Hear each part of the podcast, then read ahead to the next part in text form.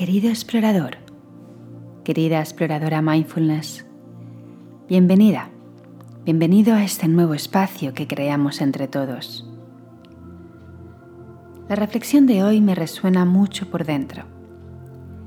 Es un trabajo que llevo haciendo ya hace años, por lo menos 15 o más. Y aún así, es una de esas capas finas que te das cuenta que la tienes tan impregnada que prácticamente sientes que es tu propia piel, pero en realidad no lo es. Cuesta discernir entre el límite entre una y otra. De hecho, cuando sientas que no sabes bien dónde está el linde de algo o en relación a alguien, no sabéis bien dónde poner los límites, eso es síntoma de que ese es un tema candente para ti y necesitas trabajarlo, profundizar en él. Voy a empezar planteando una pregunta. A ver, ¿cómo la recibes?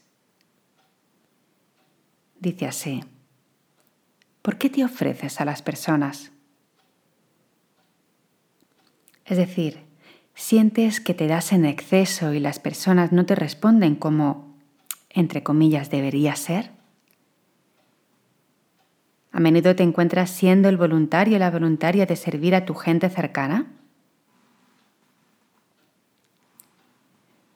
La semana pasada, de nuevo, en la sesión de yoga a la que yo asisto por las mañanas, me encontré ofreciéndome y dando algo sin que me lo hubieran pedido en expreso. Y me planteé, ¿por qué dar si no te lo piden? ¿Hasta dónde lo haces por ti o lo haces por la otra persona? ¿Qué te motiva a dar continuamente cuando el otro no te lo pide? En mi trabajo, en mis cursos, sesiones, suelo ofrecer un gran abanico de opciones. Encuentros para afianzar la práctica meditativa. Pero cada uno es libre de escoger. Me entrego y siento la necesidad de dar. Pero también observo que el otro, la otra, no siente tanta necesidad de recibir en ese aspecto. El otro día en yoga ofrecí a una compañera los materiales de apoyo que usamos para algunas sesiones y resulta que yo no me había fijado y ya los tenía a su lado. No lo había visto.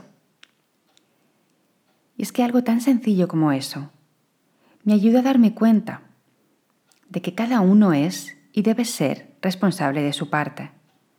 Es más, cuando creas en exceso el hábito de ser tú quien das, luego por la otra parte se pierde esa intención en hacerlo y se convierte en tu carga.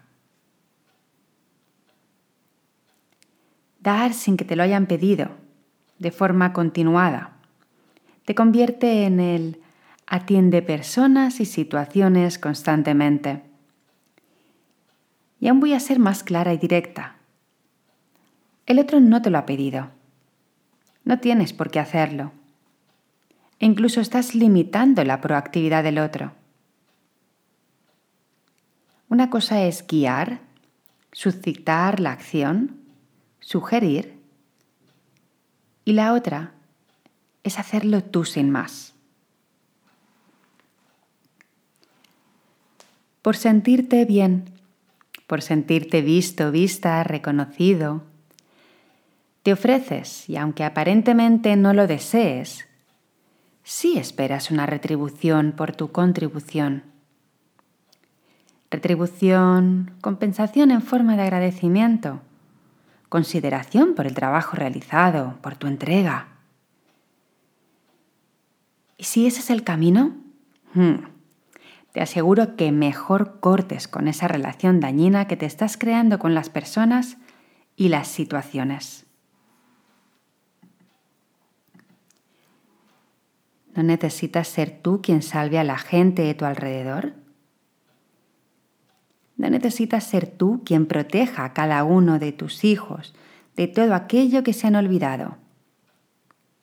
O bien les llevas el libro de mates que se han dejado en casa, o la merienda, o qué sé yo. Mientras estés tú, la otra persona siente el condicionamiento, la relajación, y no activa esa parte del cerebro que está más pendiente de sus propias necesidades.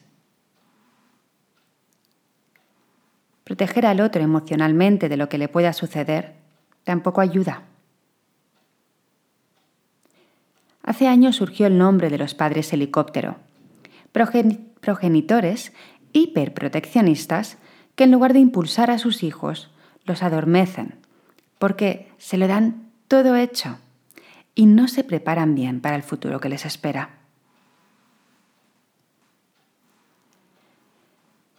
Mira, es tan importante amar a alguien y cuidarlo como permitir que se desarrolle, tropiece, tenga sus experiencias de darse cuenta de cuáles son sus necesidades y atenderlas a medida que sienta las carencias.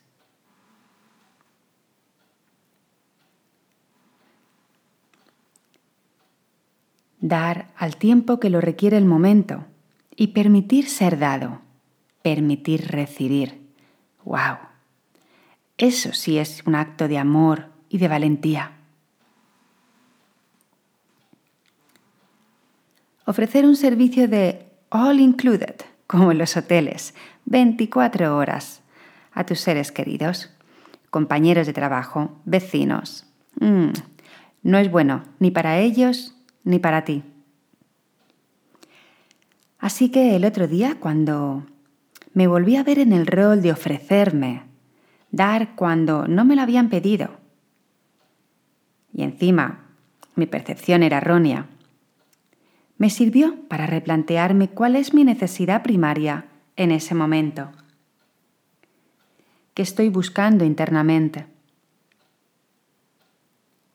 Promover la amabilidad y la cooperación, sí, por supuesto pero dedicarte a la hiperentrega sin necesidad de ello. No. Me costó mucho aceptar que mi marido no es de los que les gusta que se lo den todo hecho, ni mucho menos. Él, independiente desde bien jovencito, se hacía su comida, su cena, se organizaba su agenda, sus tiempos. Y convivir con él, cuando yo venía de una situación familiar totalmente opuesta, fue un shock inicial, que me ayudó a darme cuenta de esa libertad que necesitamos y sobre todo respeto. Amar es respetar. Y si te piden ayuda, entrégate en cuerpo y alma. Pero si no, antes de dar el paso externo, Primero cuestiónate internamente para qué lo haces y desde dónde lo haces. Si para contentar tu necesidad de sentirte bien con el otro y contigo, o en realidad la situación lo demanda.